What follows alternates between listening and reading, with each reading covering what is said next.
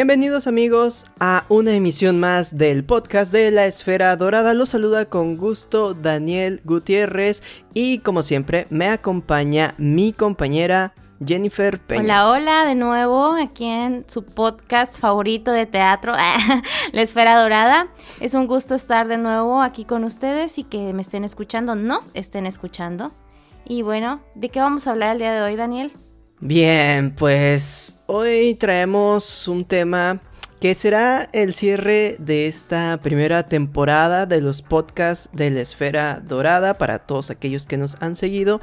Este es nuestro podcast número 8 y decidimos hacer 8 podcasts enfocados a temas específicos y un tanto generales de las artes escénicas que a nosotros nos preocupa y que queríamos pues decir lo que pensábamos acerca de ello. Y queremos hoy hablar de la importancia del teatro, porque a final de cuentas todo lo que podemos hablar, pues, ¿para qué? Es decir, pues, ¿para qué queremos eh, escuelas de teatro, convocatorias, premios, etcétera? Y pues decimos, ¿esto es importante? ¿No es importante? Entonces, el tema es cuál es la importancia de el teatro.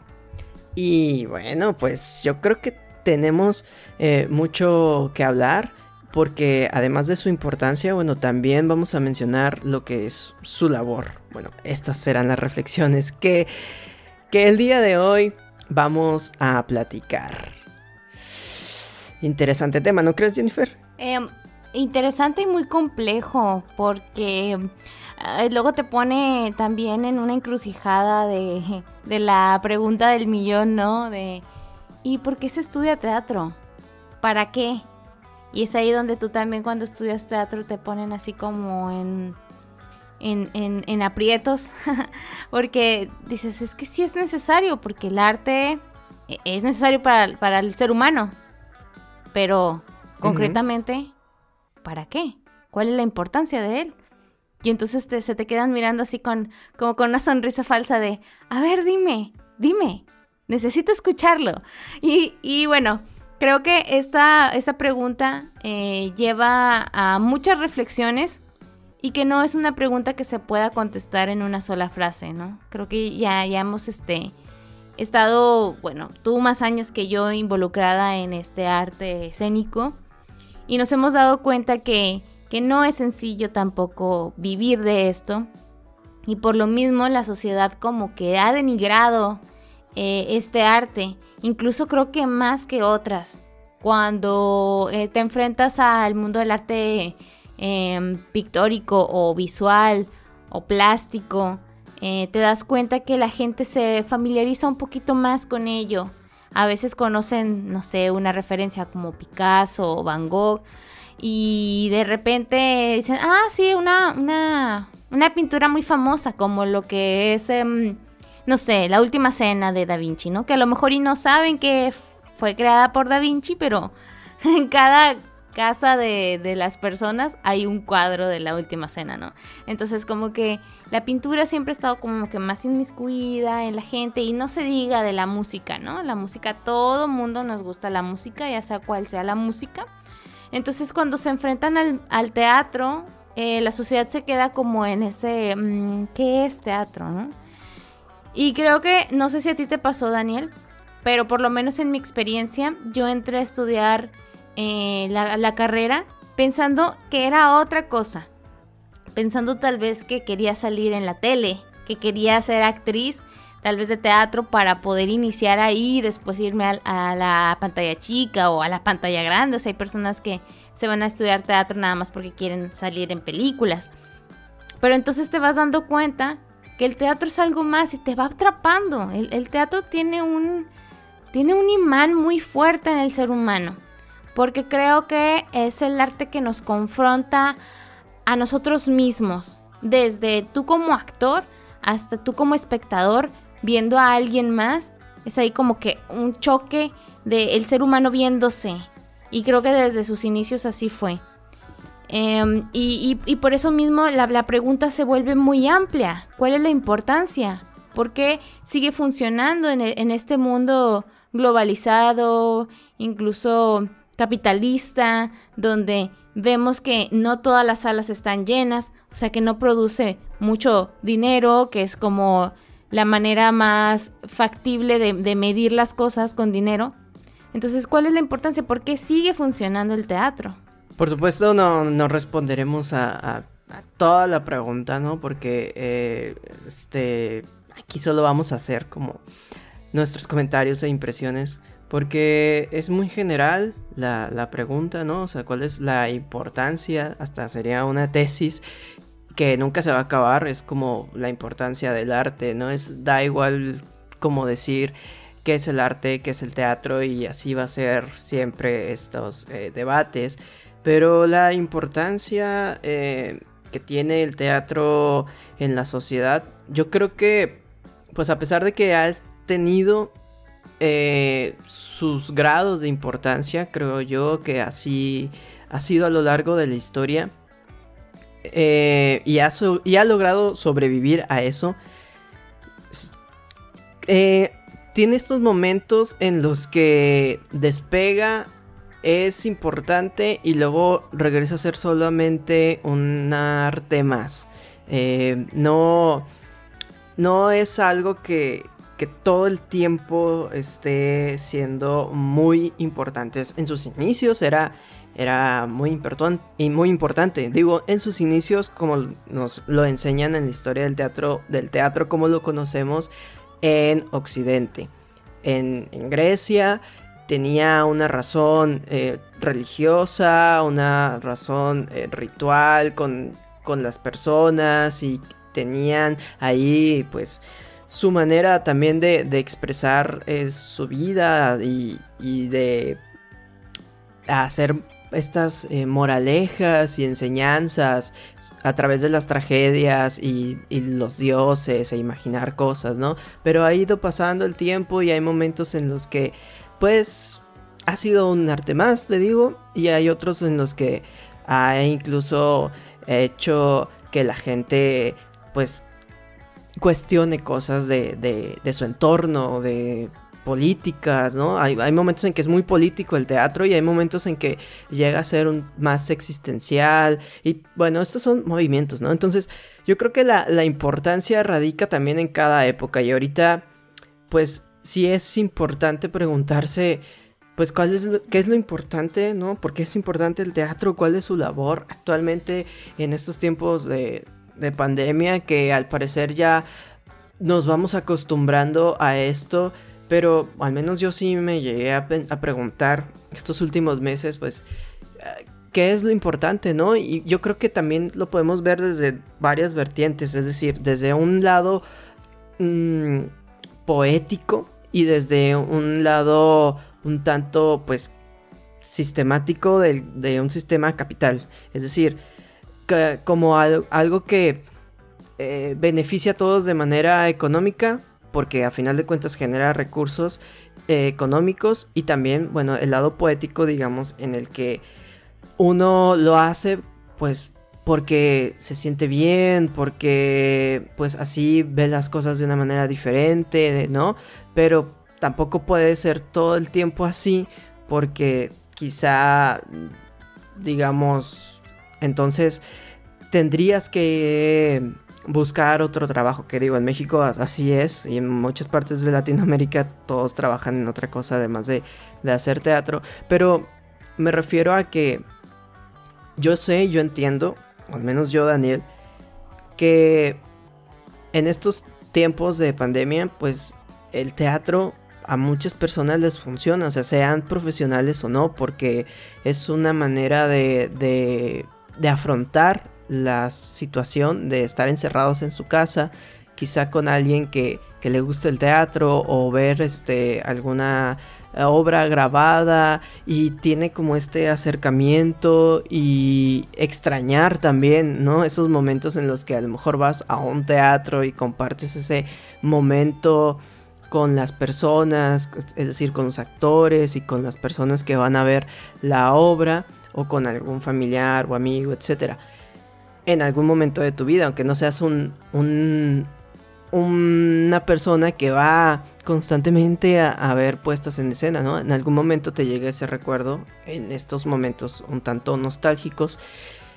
Y pues también para uno, es decir, ya yo pudiera hacer una obra de teatro para mí, en, mi casa o para mis vecinos en la azotea o donde se pueda y sí me puedo sentir bien, ¿no? Y ese lado poético, ese es el lado espiritual, ¿no? En el que pues nos acercamos a otro ser humano, ¿no? Eso se puede ver por una parte, yo creo que esa es la parte que todos vemos y todos quisiéramos, ¿no? Eh, verla siempre, pero también desde mi punto de vista hay que ser un poco realistas en que qué tan importante también llega a ser para las otras personas que lo evalúan como algo que genera o no genera ingresos, ¿no? Porque muchas personas que tuvieron este problemas en su familia para ingresar a una escuela de teatro, pues fue precisamente que les preguntan, ¿y de qué se vive o cómo vas a hacer a vivir? Pues a final de cuentas, ¿cómo vas a generar ingresos? Y vemos ahorita también eso, o sea, muchas personas, muchos compañeros, colegas, pues se quedaron sin empleo prácticamente y, y arropados con la ayuda de sus familiares o con los algunos ahorros que tenían y tuvieron que hacer otras cosas o a lo mejor no pudieron hacer nada, hasta ahorita van recuperándose. Es decir, eh, también lo vemos desde una, una escala eh, política también de qué tan importante es en la sociedad. Y yo creo que sí es importante si la gente prestara más atención a eso. No obstante, es. Es una batalla que no debería ser batalla, pero que así es con otro tipo de artes, como ahorita lo mencionaste, es decir, la pintura, la música, em, la arquitectura incluso, ¿no? Es decir, esas cosas que están siempre, pero que ya se dan por hecho y, y que la gente convive más con ello y lo consume más. Películas, o sea, el cine es todo, todo lo visual, pero el teatro sabemos que se consume menos. La danza, la danza, pues al igual sí y no, porque pues los bailes, los ritmos, bailes latinos y todo eso, pues también entran dentro de la danza, ¿no? Pero digamos la danza contemporánea o el ballet, que está en otro nivel, por así decirlo, eh, tampoco se consume tanto, ¿no? También tiene su, su público específico y todavía la ópera es más específico que a diferencia, no sé, del teatro musical, que también es todavía más popular, ¿no? Que, que una ópera, que no son lo mismo, pero tienen como estas similitudes. Y em, creo que, que lo importante y, y lo con lo que eh, muchos luchan o sea, ahorita como creo que la labor que ha sido los últimos años es eh, generar público y hacer valer que sea importante el teatro. Pero qué, qué difícil es generar público, ¿no? Porque eh, tampoco nosotros no nos podemos poner en una posición de que todo el mundo tiene que, gustarle el teatro. Creo que ya lo habíamos hablado en otro podcast. Realmente todos tenemos diferentes visiones y diferentes gustos, como para decir el teatro debería de ser un gusto universal, sería muy egocéntrico de nuestra parte, la verdad. Porque incluso ahora que lo reflexiono, ¿cuántos de nosotros no tenemos familiares que han ido al teatro por nosotros, porque nosotros nos dedicamos a eso, porque nos han visto, porque han visto el trabajo de unos compañeros cuando los invitamos a ir, etcétera, ¿no? Pero luego me pongo a pensar, ¿Mi familia iría al teatro si yo no estuviera allá? Yo lo dudo. O sea, si, si la oferta fuera a lo mejor este, incluso publicada en la tele, sería muy difícil que mi familia iría al teatro o iría a un teatro en específico que sería como el que denominaron teatro comercial, ¿no? El teatro que hacen figuras de la televisión que pues tienen como un renombre, etcétera, ¿no? Y que a veces hacen más comedias algo como un poquito más ligero, más picarón. Eso es a lo mejor el teatro que podrían ir a ver mi familia porque pues está más como familiarizado a lo popular de la televisión.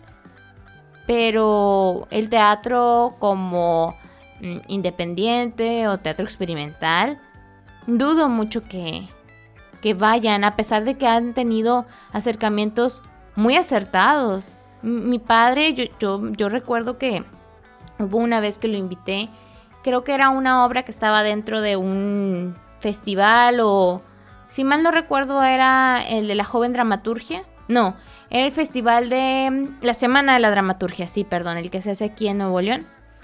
Y eh, a veces tenían obras, em, no nada más lecturas dramatizadas, sino puestas en escena. Y una de ellas los invité a mis papás. Mi papá quedó tan absorto en la idea de la obra que hasta nos quedamos a platicar con el actor que era el dramaturgo y el director de la puesta. Entonces fue como, para mí fue una revelación, dije, vaya, o sea, yo creí que, esta obra no iba a, a marcarlo ni, ni iba a llegarle porque sí eran como un pensamiento más filosófico de la vida, un poquito más de, existencialidad y, demás, pero tenía una relación con los viajes y mi papá tiene mucha esta, esta familiaridad de viajar en avión, etc. Es como un sueño que él, que él pudo cumplir. Entonces, para mí fue muy impactante que tuviera como esta, este acercamiento tan acertado pero al mismo tiempo ahora recuerdo y después de ahí, aunque haya quedado fascinado con esa obra, no fue para decirme, oye, ¿cuándo vamos a ver otra obra de ese tipo? Entonces mm, es muy difícil, ¿no? Em, que la gente se empieza como a inmiscuir cuando no es del mismo círculo. Incluso nos pasa a nosotros que estando estudiando en una facultad o un diplomado o ya de repente pues que nos metemos a talleres, que nos llama la atención la actuación, el, teatro en sí, la dirección, pues vamos acostumbrando a nuestro ojo a ir a ver obras de teatro. Pero mm, yo que recuerde, antes de que me metiera al mundo del teatro formalmente, solo había visto una obra en mi vida y fue cuando ya quise hacer teatro. Fue cuando este, previamente tenía como mi idea de meterme a la escuela para estudiar teatro, aunque no supiera que era teatro, y eso es muy preocupante. Yo me iba, a meter a la escuela donde me iban a enseñar a hacer teatro. Entonces, también eh, en, este, en estos temas van a irse metiendo algunos de los que ya habíamos hablado en nuestros, en nuestros podcasts, como la educación del arte, ¿no? Y, y cómo se, desvirtúa un poco el acercamiento del teatro desde que somos niños en la escuela, en la escuela básica y demás, que a lo mejor no nos, no nos instruyen desde muy pequeños hacia apreciar el arte en general, pero em, pasa así, ¿no? O sea, que, algo te llama y, vas hacia, hacia ahí como, como polilla a la luz, ¿no? Algo como que no, no tiene ningún sentido y allá vas. Y generar público nuevo sí es todo un reto. Eh, a lo mejor también abarca mucho un estudio de campo que yo creo que no se realiza muy a menudo, por lo menos aquí en Nuevo León. No se, no se hace como un estudio de a qué mercado voy, a, qué público voy a dar, para empezar a, a, ver de qué manera me voy metiendo, ¿no? Para, para generar público. Normalmente el teatro que se hace, por lo menos aquí, es un teatro de creación de, una persona o de un colectivo en donde tengo ganas de, hablar de esto, de esta problemática, o este, se me ocurrió esta historia, vamos a montarla y, y ya a ver a qué público llega, ¿no? Y que espero que llegue a mucho público. Pero este, creo que sí, entonces a lo mejor faltaría estudiar cuál es nuestro público para a lo mejor ahí empezar a generar un poquito más conscientemente nuestro, nuestra audiencia. Y con ello pues empezar a, hacer una reflexión también de ¿por qué me gusta el teatro? O sea, ¿qué genera en mí el teatro?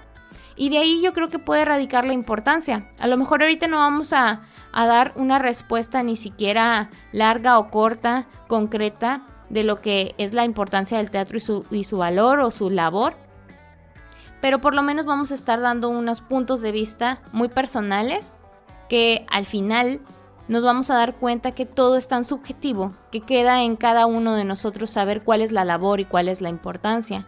Yo creo que por algo sigue funcionando el teatro en nuestros días, aún teniendo dispositivos y alcanzar eh, a lo mejor una, una, tecnología más que yo por lo menos en 10 años no me hubiera imaginado que hubiera existido una plataforma como Netflix en donde pudiera ver las películas que yo quisiera o a lo mejor en unos 15 años, hace 15 años yo no hubiera eh, creído que hubiera existido una plataforma como YouTube en donde veo videos hasta de los más bizarros y, educativos hasta unos que te sacan eh, mucha... Son, son, son como muy... Mm, logras apreciar mucho el arte debido a esos videos, ¿no? O sea, hay de todo, hay como este, la, la, vida de todos los munditos de, los, de las cabezas de las personas están ahí, ¿no? Y entonces, este, teniendo todo esto a nuestra mano y teniendo creo que hasta además, aún sigue existiendo el teatro, aún hay personas que queremos hacerlo, tenemos como una trinchera hacia dónde queremos ir con ello, qué queremos decir con ello. Y pues em, al final va a quedar como muy subjetiva la respuesta, ¿no? Pero, pero creo que, que es importante como conocer estos puntos de vista, porque aunque Daniel y yo nos conozcamos muy bien, siempre descubrimos cosas nuevas cuando nos ponemos a reflexionar sobre nuestros pensamientos. Y, y sería interesante que si alguno de las personas que, que nos están escuchando quiera decir su opinión acerca de todo esto, eh, recordar que tenemos redes sociales y que ahí mismo nos empiecen a, a comentar, oigan, escuché su podcast número 8, espero que sí haya personas que nos estén escuchando y que nos digan, mira, fíjate que a mí me impactó lo que dijiste o no me gustó y yo opino esto, esto, esto, porque al final nuestro podcast es para hacer una reflexión acerca del teatro.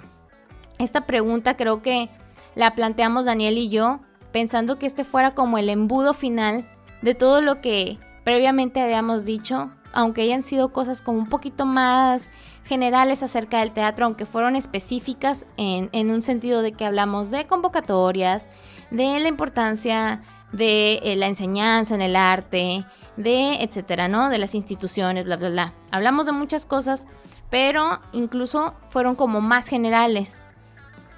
Y este es como nuestro embudito de por qué hablamos de todo esto. Al final nuestro podcast es para retribuir un poquito de la labor que para nosotros ha sido el teatro. ¿Qué ha hecho el teatro para nosotros? Aunque el teatro no sea una institución ni una persona, por lo menos para mí ha cambiado mi vida y la ha cambiado para, para bien, aunque esto se oiga como muy idealista y romántico.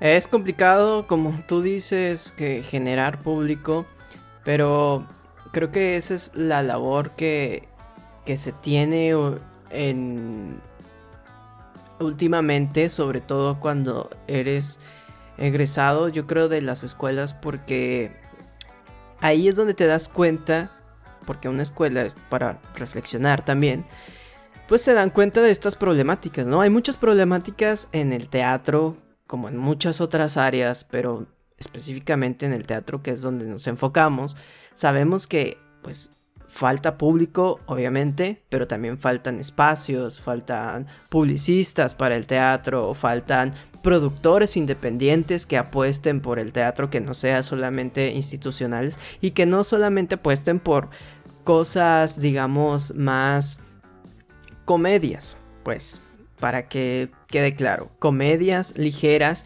que solo es el teatro como mero entretenimiento, ¿no? Que no está mal, está bien, es una parte del teatro entretener, pero la otra parte es la que nosotros peleamos y casi siempre queda pues ahí abandonada, que es este teatro que te puede entretener, pero a la vez te puede hacer reflexionar, te puede hacer cuestionar y creo que la importancia del teatro, al menos desde nuestro lado, o al menos yo lo pienso así, pues es precisamente eso, que que es, como dice Arthur Miller, el lugar donde el ser humano se enfrenta a sí mismo porque confrontas ideas, confrontas ideales, es decir, yo puedo ir a ver una puesta en escena que me van a decir una idea o un tema y van a desarrollarlo y a lo mejor yo yo no tengo que estar a favor de lo que dicen, yo puedo estar también en contra, pero me hace preguntarme o me hace decir, eh, afirmar lo que yo siento y decir, ¿saben qué? No, ustedes están equivocados. O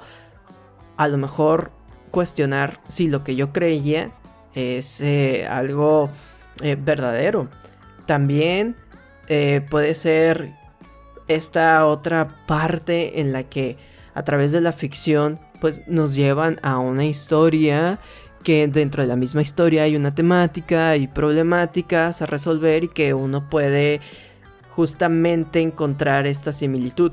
Pero sí falta ese estudio del público porque este ejemplo que diste de tu papá, creo que a muchos les puede pasar que pueden ir a ver una obra y, y se pueden sentir identificados, pero eso no quiere decir que todas las obras que vayan a ver se van a sentir identificados. Nosotros que a lo mejor hemos ido a ver más obras, que el público común, lo mismo nuestros compañeros, hemos visto obras que a nosotros no nos dicen nada, que a lo mejor pueden estar muy bien hechas, estructuradas, buenos, buen montaje, buenas actuaciones, pero pues a mí no me dice nada, no me dice algo.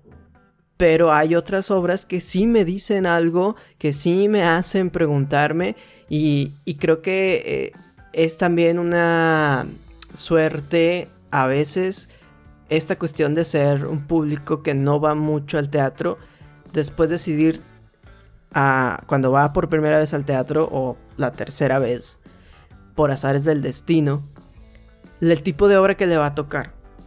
Porque eso también es, importante, es decir, puede ser como tu papá que le tocó una obra que, se identificó por, porque hubo esta, este proceso de identificación que creo que es lo que busca el teatro también, ¿no? este, es, este es parte de su labor hablarle al otro de cara, de frente, la, cuestión está de las emociones, que por eso se pelea últimamente, si, si eso no es teatro, bueno, esta, esta cosa sensorial que está en el teatro, ¿no? Que no, no podemos describirla objetivamente, pero sabemos que está ahí algo, ¿no? Una energía ahí que todo el tiempo está vibrando.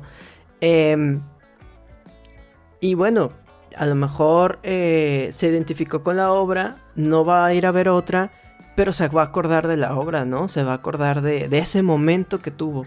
Creo que de ahí, pues ya hubo un gane con el teatro. Ya a lo mejor ya no, no puede ser una persona que vaya después mucho, porque a lo mejor también le han tocado otras que no, o alguien que va a ir a ver una obra le toca una, una obra que, en lugar de acercarlo lo, lo, ahuyenta, ¿no? Que eso siempre es lo que, lo que me, me, me pregunto, ¿no? O sea, como estos azares del destino, de lo que te toca ir a ver. Es como, como cuando alguien te dice, oye, prueba esto, sabe bien rico. Y te lo pintan como algo súper delicioso, lo pruebas y dices, guácala, no, esto no me gusta. Y a la otra que te lo ofrecen dices, no, gracias, este, yo paso, no quiero. y ya no vuelves a probar esa cosa, ¿no? Y, yo creo que así pasa con el teatro. Vas a ver una obra, no te gustó nada y dices, pude haber ido a otra cosa pude haber hecho otra cosa. Eh, es lo mismo, yo creo que es lo mismo. Estos azares del destino, mm, por un lado. Pero creo que la labor a la hora de generar público y su importancia o de darle valor de que es importante es precisamente eh, eso, que esa es la parte difícil, que sea importante independientemente de que te guste o no te guste. Por ejemplo, no sé, puede haber, a lo mejor a mí hay un movimiento artístico que no me gusta, no sé, en la historia del arte y que cambió las cosas. No me gusta, pero sé que es importante a lo mejor. O sea, yo, yo sé que eso es importante, yo sé que hay que saber de qué va, pero no me gusta. No me gusta, no me gusta, pero es importante. Y eso ya viene dentro de la estructura que ya hablamos en otro podcast eh, o en otros varios, pues cómo te enseña, ¿no? Desde las escuelas qué es importante o qué no es importante el teatro, ¿no? Porque incluso aunque suene más a, cliché, ¿no? Vemos en las películas eh, de Estados Unidos que pues les, tienen estas materias asignadas y hacen puestas en escena, tienen un lugar, un espacio específico que es un teatro, ¿no? Este, y tienen como esta área de miren, es importante aunque no te guste, tan importante como el deporte. Y hay estos eh, eh, grupos y, y, ¿cómo les llaman allá? Eh, como sí, estos grupos que, que hacen de luego también de otras, de ajedrez y otras áreas. Como clubs. Es, ándale, los clubs, club de teatro. Y, y eso, aquí en Monterrey se, hay escuelas que sí y hay escuelas que no. ¿no? Y, y, eso también pues es, debería ser más bien como general. Que todos vean que es importante o que no les guste. Y... Y es que luego se vuelven materias. Aquí en, en México hay, hay escuelas de, de formato público que tienen materias específicas de arte. Bueno, a mí me ocurrió, el caso, mi caso fue de la secundaria, que me tocó teatro, que bueno, para empezar los maestros pues no son especialistas, pero eh, se forma como una idea de que es obligatorio y bueno, dejándome llevar por tu ejemplo de Estados Unidos, que pues también son películas y es otro mundo, o sea, vivimos en mundos muy distintos, Latinoamérica y Estados Unidos, que este, se, se forman clubs, que esto ya es como tu elección este, de manera extracurricular, ¿no?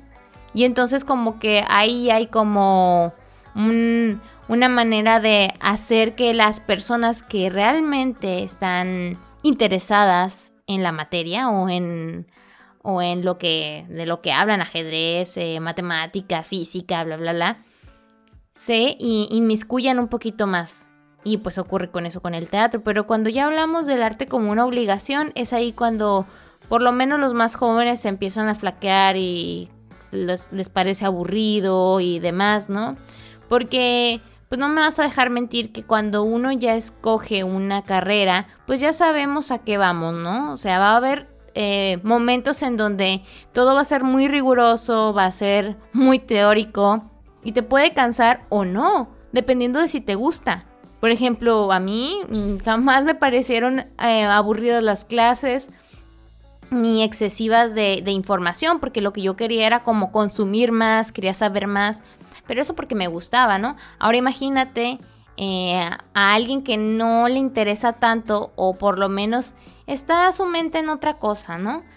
Que le empiezas a meter como teoría y, cosas que al final se vuelven como aburridas, repetitivas, pues se, van a ir alejando. Entonces, sí es, difícil eh, la formación de, de espectadores desde cualquier área, desde la educación, desde eh, el, simple hecho de una puesta en escena, en donde vas a montar la puesta en escena, eh, cuando eh, hay brigadas o teatro itinerante en otros lugares, ¿qué estás llevando? Porque también es eso, ¿no? hay obras que, las llevan hacia los municipios y la mayoría de las veces son como de corte infantil o corte familiar, para que pues mm, tenga como una apertura hacia los públicos, el público general. Pero también no nos ponemos a pensar qué, historias son las que les gustaría escuchar a la gente o les llamaría más la atención. Eh, hablo de nuevo del, como del estudio de, públicos, ¿no? Que creo que son, son, es un área muy importante y que por lo menos aquí en México me atrevo a decir que no hay un, enfoque como tal. Bueno, este, de estudios públicos, Marisa de León y Lucina Jiménez, ellas tienen varios libros sobre eso. Eh, sobre todo Lucina Jiménez es la que estudia más sobre la situación de los públicos, aunque se enfoca más en, la Ciudad de México, pero ella tiene ahí un, par de libros que, hablan sobre el espectador, ¿no? Y tiene también estas eh, como porcentajes de cuántas personas van a, a, ver cierto tipo de obras, qué es lo que influye un tanto en ellos. Y eso es lo que hay un, un poco, ¿no? Porque otra área que se encarga un tanto de eso es, eh, son los gestores culturales, ¿no? La carrera de, la gestión cultural, porque ellos son a final de cuentas los que, eh, pues, para eso van... Es el vínculo. la gestión de la cultura y pues eso incluye el, atraer públicos aunque es una son carreras algo relativamente nuevas no hay eh, bueno hay una en, en Guadalajara eh, no me acuerdo si es licenciatura o maestría, porque cuando estuve en la maestría... Es, licenciatura.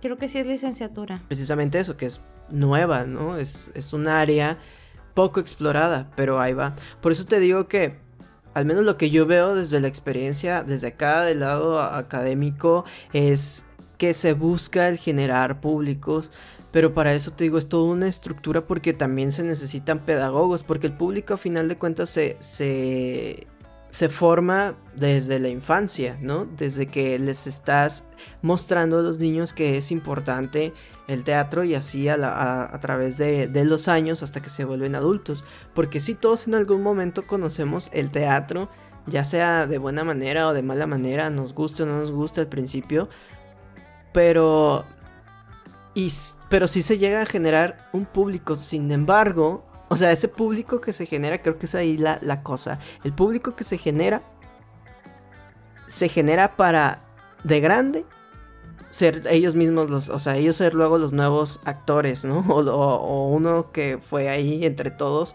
eh, que quiso después estudiar más eh, teatro o hacerlo de una manera tomando talleres, aunque haya sido eh, su carrera en otra cosa, y ellos empiezan a hacer, pero es decir, la cosa es que se genere público que vaya a hacer teatro, pero luego que vaya a ver teatro, que, que haya de las dos, porque entonces esos, esos jóvenes que se formaron siendo público, después crecen, hacen teatro y se dan cuenta otra vez que no, no hay público y es lo mismo, ¿no? Se hace toda esta cadena en la que volvemos siempre a lo mismo, porque yo creo que hay hay muchas compañías en México, en, México, en Monterrey. Hay muchos actores y actrices, pero sabemos que muchos, o sea, no todos tienen trabajo, no todos tienen puestas en escena, independientemente de que falten espacios. Sabemos que pudiéramos hacer un espacio en cualquier lado, pero también sabemos que es muy probable, casi seguro, que no va a ir mucha gente, sobre todo si eres alguien que no te conoce, que esa es otra, esa es la cosa que con la que se pelean con el otro tipo de teatro llamado comercial, ¿no? Que utiliza gente conocida de televisión. Porque si tú no eres alguien famoso, o sea, no, van a ir a ver tu obra. No, porque tan fácil sería para todos eh, abrir nuestro pequeño espacio en nuestra colonia o en, en un fraccionamiento o en un municipio. Pero el riesgo que sabemos y que muchos no corren es, no creo que vayan a ir, ¿no? O sea, a lo mejor sí, a lo mejor no, es un riesgo. Hay quien sí lo hace y se la avienta y se aplaude, pero sabemos de espacios independientes que salen, entran muy bien, le invierten y luego quiebran porque, porque la gente no va al teatro. y, eso es muy triste. Entonces, por eso esa labor de, de generar público, de hacerle ver lo importante, y creo que como ya hablamos en la parte de la profesionalización del vayan a ver ese podcast de la... Bueno, no vayan a ver, vayan a escuchar ese podcast. en, en que pues tiene también mucho que ver cómo uno se lo toma desde, la, desde lo profesional. Que es importante, si nosotros hacemos valer nuestro trabajo, les damos a entender por qué es importante para nosotros desde nuestro ideal. Porque cada quien tiene su ideal del teatro. Hay gente que es muy académica y dice, a mí no me importa si va o no va mucha gente, yo quiero hacer esto por una cuestión más académica, donde quiero continuar por este lado, quiero hablarle a gente experimentada. Y hay otra gente que sí dice, no, yo voy a hablarle a todo el público, quiero que vayan de todas las edades, o yo quiero que solo vayan niños, etcétera, ¿no? Entonces. O a mí no me importa si no va nadie, porque yo lo que quiero es decir lo que pienso. Claro. Sí, hay gente también así, o sea, pero sobre, sobre todo porque saben luego esta cuestión de hacer carpetas de, para ganar premios y convocatorias y, becas.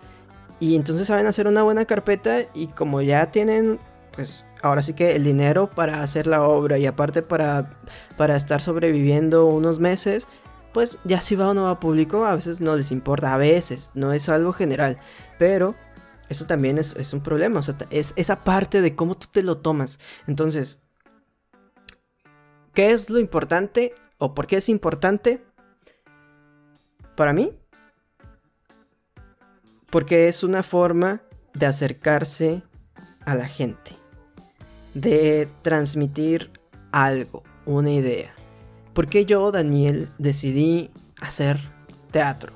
Cuando yo me lo reflexiono, yo me lo reflexiono. Cuando yo me pongo a reflexionar, pues obviamente lo primero es la cuestión personal. En el sentido de yo lo hice yo decidí ese camino porque me gusta mostrarle a la gente otra forma de percibir la vida, otra forma de, de, estructurar la vida. Por eso a mí me, me, gusta el arte, porque es otra forma de ver a lo que llamamos realidad, porque siempre tuve un problema con las cuestiones o las palabras de lo real y lo que es verdadero y lo que es falso. Y yo no, nunca entraba en mí esas concepciones de que una cosa solo tiene que ser de una manera y por eso también el cine, las, las películas, pues te hacen ver otra, otra, otra perspectiva, te dan otra perspectiva de la vida y del mundo y precisamente eso es lo que yo quería, yo, yo quiero darle otra perspectiva al a las personas. Si yo voy a dirigir una obra, quiero que vean cómo veo el mundo de, de una manera. Si yo escribo una obra, quiero que vean cómo percibo cierto cierta temática, cierta problemática. Pero también, ya cuando estás ahí adentro, pues es esta conexión que tienes con la gente, con el público, que, que lo olvidamos mm, muchas veces, por eso insistimos un tanto en el público, porque se olvida, pero sabes, cuando estás ahí, cuando ya estás enfrente, que, que ellos son los importantes, que según cómo reaccionen en la, en la, en la obra, es como el ritmo va a ir agarrando para arriba o para abajo o neutro. Sabes que si hay eh, muchos, pues sientes toda la, energía. Sabes que si hay poquitos, pues sientes otro tipo de energía. También a muchos les da pánico escénico, ¿no? O sea, sientes la mirada. Es, es eso, ese momento en el que te van a ver te van a escuchar a ti. Claro, esta es una forma de hacer, de hacer teatro, digamos como la forma más clásica, porque ya luego están las que son más interacciones eh, con el público, unas cuestiones más eh, performativas, en las que ya el público no está sentado, tiene que caminar, tienes que hablar con ellos, bailar, comer, etc donde interactúas más con ellos, bueno, hay todavía más, ¿no? Todavía tienes más conexión con el público, también dependiendo del espacio y las dimensiones, si es pequeño, si es grande. En fin, es la parte importante o más importante de el teatro, el teatro en vivo, porque eh, el público es, es, a final de cuentas, el que decide y el que decide a veces sin hablar. Es decir, va mucho público, sabes que la obra le va a estar yendo bien, le está gustando a la gente. No va gente, pues es que no, no estás haciendo algo bien o algo pasa. Eh, la gente reacciona a lo que estás haciendo, pues también vas haciendo las cosas bien. No reacciona, pues algo está pasando. O el público también, eh, ese que te tocó, como siempre se dice. Este público que me tocó e-, era difícil, Porque así pasa. Pero, sí o no, Jennifer, o sea, esas, esas cosas son de las que luego dices, ah, que, o sea, qué padre. Ya cuando lo piensas después dices, wow, ¿no? O sea, qué sensaciones tan, tan extrañas, pero tan, tan chidas, tan padres, tan inexplicables. Yo cuando he hecho obras de teatro hace rato que no actúo, pero cuando actuaba después al final salía con una satisfacción. Es como, como si entrenaras, cuando después de, entrenar o hacer ejercicio, sientes que algo liberaste. Algo se fue. Independientemente de que te vaya bien o te vaya mal, ¿no? O que hagas un buen trabajo o mal trabajo en ese momento. Pero algo en ti ah, se libera. Es como, incluso como un intercambio de bienes no monetarios. O sea, yo sé que tienen que pagar por un boleto porque pues, eh, como siempre digo, de algo tenemos que, que sobrevivir y comer y demás. Pero vaya, es como un intercambio de bienes espirituales. Sobre todo cuando digo, ahorita se me vino a la mente, cuando he actuado y puedo ver a, la gente cuando se rompe lo que llamamos cuarta pared, ¿no? Que también es súper interesante lo que ocurre cuando está eh, la ilusión de la cuarta pared y cuando no, ¿no? O sea, cada una de estas sensaciones es distinta y emocionante a la vez, pero cuando logras conectar tus ojos con alguien, wow, eso es como una, un intercambio de energías extraordinario. Porque incluso cuando estudiamos o cuando estamos practicando eh, la actuación y que hay ejercicios donde mira los ojos a tu compañero y a veces te pones nervioso, ¿no? Como que el afrontar a alguien con la mirada no es muy común. Y bueno, ahora en nuestros tiempos donde la interacción es más virtual, eh, por mensaje, por emojis, por código, ya no como de una manera mm, eh, presencial, se vuelve aún más interesante este intercambio de miradas. Y, y creo que esto es lo que hace el teatro. Crea una conexión como seres humanos. Y ahorita que tú planteas como tu idea y por qué es importante o por qué tú elegiste este camino, me haces pensar que sí, también tengo algo de eso, de que me gustaría que, que la gente viera como mi mundo interno y al mismo tiempo me gusta ver los mundos de otras personas. Pero también creo que el teatro y el arte, pero bueno, enfocándome al teatro como un arte vivo, es la oportunidad de tener a la persona, a las personas enfrente, y que vean con una plena conciencia todo lo que nos rodea. Porque eso es lo que nos hace diferentes a los seres humanos de otros animales. Seguimos siendo animales en muchos sentidos. Muchas personas me van a decir y me van a dar la razón de que se siguen, siguen ocurriendo atrocidades que son impensables inimaginables incluso, pero suceden. Y en medio de toda esta violencia y de cosas incoherentes, existen eh, cosas que el ser humano puede hacer que no son instintos, que son más mentales. Y una de ellas es ponerse a reflexionar sobre sí mismo, sobre sí mismo y sobre lo que les rodea. La empatía. Eso para mí también es como el arma más poderosa que tiene el, ser humano. Para algunos no lo es, pero en mi filosofía la empatía y que por, ende es el amor, el amor propio, el, el, amor hacia el otro, es lo que nos empieza a mover como, como seres conscientes. Y el teatro empieza a, a sensibilizarte de alguna manera en cómo es que la otra persona ve el mundo y que ese intercambio de perspectivas te hace pensar que lo que tú tanto te has aferrado, tal vez no es lo único que existe. Y entonces empieza a haber tolerancia y empiezas a comprender un poco al otro. Y creo que ahí es donde se empiezan a generar cosas muy bonitas con el teatro, que a diferencia de otras artes como la ya mencionada pintura, que también nos enseña como los mundos y perspectivas de otras personas, o incluso pues el más cercano al, al teatro en sí, el, cine, que eh, está ahí eh, nada más. Claro que cambia un poco el lenguaje porque el, uso de la cámara y demás eh, hizo que se fuera por otros medios, ¿no? Y que tuviera otro tipo de lenguaje, pero incluso el, el, cine que también nos conecta como a la sensibilidad del otro, de lo que el otro piensa y siente, aún así hay como esta pantalla que nos está dividiendo y que sabemos que esto ya ocurrió. Nos metemos en, la ficción y en el, si yo fuera ese personaje, como en un mundo de, paralelos, ¿no? Y, es interesante, pero cuando vas al teatro es como confrontarte a ti mismo y, y sentir la energía del otro. También para uno como actor, cuando hemos actuado, sentir como tu compañero también está de alguna manera sacando una energía que no conocías y que se va generando con la escena, Uf, es como, qué poderosos podemos ser como para, para crear este tipo de, de cosas que se generan ahí nada más. Y ocurre un poco con la danza.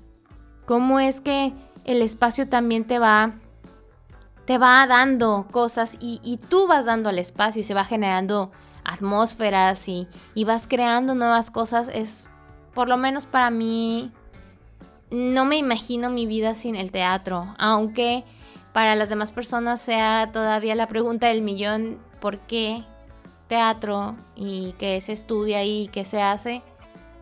Es es difícil, es difícil decirles con una frase porque son muchas cosas las que suceden en escena y las que suceden previas a ella también. El trabajo colaborativo, que también es algo que caracteriza mucho al ser humano. Que bueno, otros animales también trabajan en manadas y demás.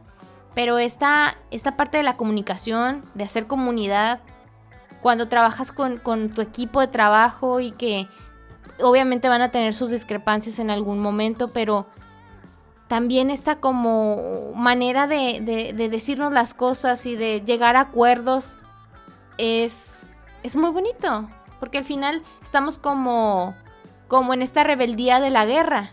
En la guerra todo es discusión, todo son enfrentamientos y en el arte y en el arte que es como en comunidad, como el, como el teatro, como la danza, como el cine, es el afrontarte con el otro y decir, ¿sabes qué? Yo cedo en esto y, tú tienes que ceder en otras cosas para poder estar, estar bien entre nosotros. Y eso es, eso es muy chido, por lo menos para mí me, me, quedo con eso, ¿no? El teatro ha hecho muchas cosas por mí y una de esas es ver que, nosotros como seres humanos somos una comunidad y por eso hablamos de comunión cuando decimos que es teatro, el teatro es comunión con el otro, es, es esta comunicación que se tiene en un, en un espacio determinado, en un, en un tiempo determinado. Con eso me quedo yo. Creo que el teatro, como otras artes, lo que caracteriza es el, el ritmo. El teatro tiene otro ritmo, así como la literatura tiene otro ritmo cuando tú lees cuando tú vas al teatro es otro ritmo. Y eso es algo también que, que te tendría también que gustar. Porque, pues en esta época donde las cosas suceden más rápido que en otras, sobre todo la cuestión de la información y de lo digital, y que ya cada vez estamos más eh, adecuados a ello, ¿no? Casi todo mundo tiene un dispositivo celular y lo usa todo el día, lo usamos las 24 horas. Em, en ocasiones lo tenemos por ahí, pero nos llega una notificación y ahí estamos, ¿no? Este, o ya sea que trabajemos en algo digital, pues subimos las noticias. Pero ya enfrentarte al teatro es, es decir, vamos a detenernos un momento Vamos a detenernos una hora, hora y media. Y vamos a ver otra forma en que el tiempo y el espacio se construye. En que las cosas corren de otra manera. Creo que esa también es una parte esencial. Y te digo, de no nada más del teatro, de las artes. Cuando tú lees un libro, cuando te sientas a leer un libro, ya entras a otro ritmo. Puedes leer 10 hojas y puedes pensar que ha sido mucho, pero a la vez has viajado tanto con el libro, con lo que estás leyendo, o 20 páginas, 30, y ya ha pasado otra, tu hora biológica ya ha pasado otro tiempo, y acá en lo que has leído otro, es decir, tiene esa otra velocidad, que esa es la parte poética. A veces pienso en lo poético y creo que lo poético también tiene mucho que ver con el ritmo. Cómo vas eh, andando por esos espacios, como cuando tú vas a ver una pintura, o sea, mucha gente que va a ver pinturas, como esa gente eh, llamada influencer, no tengo nada en contra de ellos, pero sé que hay unos que van a museos famosos y solo van, se toman la foto y se van y ya, ¿no? No, pero no se, sientan o se paran a apreciar la, la pintura que está ahí, la razón por la que es importante, por la que alguien dijo hay que exponer esto, hay que mostrárselo al mundo. Y porque tiene ese otro ritmo y las personas no están acostumbradas ahorita sobre todo a, a eso, a, tener un momento de calma, de, de, de, paz. Y bueno, no tanto de paz, a veces te puede incluso... Eh, de este... Se generan revoluciones dentro. Sí, y es lo mismo que pasa con el cine. Tú vas al cine y o ves una película y ese momento es otro. Y lo mismo vas a ver una danza, otro. Cuando escuchas música, que creo que es el ejemplo más claro porque todo, como dijiste ahorita, todo mundo escucha música, la que sea. Si tú la escuchas con audífonos, escuchas una canción entera, no sin andar como un sonido que anda ahí mientras haces algo, sino como cuando te sientas, te acuestas o viajas en el camión o en lo que sea, y, te puedes concentrar en, en, lo que dice, y esa música te lleva a otra parte, te lleva a otro mundo o te lleva a recordar algo. Y es otro tiempo, y en todo eso lo vuelve eh, poético, pero eh, te tiene que que gustar, te tiene que atraer también, te tienes que tener, si eres público, tienes que tener esa disposición de que en esta hora, hora y media, olvídate de todo lo demás. Y eso también es parte esencial. No soy pedagogo ni, ni ahorita en la cuestión de gestión de públicos, no a fondo, pero es algo que también se debe de enseñar. Que esto es un momento de disposición por eso se logra esta conexión o no con el público. Porque eh, obviamente el actor tiene que estar dispuesto, ¿no? A entregarse, como te dicen, a desnudarte a tus pensamientos, cómo eres, porque la gente se está viendo desde diferentes ángulos, ¿no? Y, y el público también tiene que estar dispuesto a, a vivir ese momento, a ver qué me van a dar, qué me van a, a, a, mostrar. Porque yo he visto también gente que va al teatro y no les importa lo demás si sacan su celular o contestan por eso, pero más allá de que sea una regla eh, por los actores o lo que sea, la idea que tengan de por qué deben de pagar sus celulares, o no es porque los quieran tener de que mírenme, mírenme, sino porque es para ti, o sea, tú tienes que disponer tu tiempo, tú tienes que en ese momento decir, está bien, yo también vengo eh, a, a compartir mi momento con ustedes. Entonces, eh, por eso tienes, tienen, se tiene que estar dispuesto de ambos lados.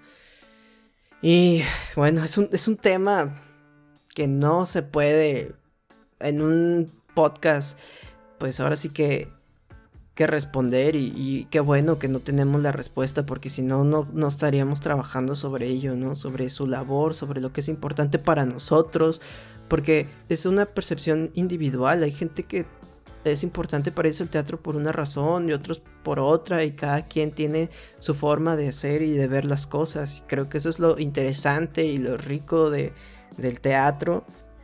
Pues yo creo que, que todavía tenemos mucho que reflexionar y por eso, por eso, no hemos agotado los temas. Y esta es, ya dijimos, es el final de nuestra primera temporada, pero vienen otros, otra vez sobre teatro, porque seguimos indagando cuál es, qué es lo importante, qué es lo que hay que hacer, eh, cuáles son estas áreas.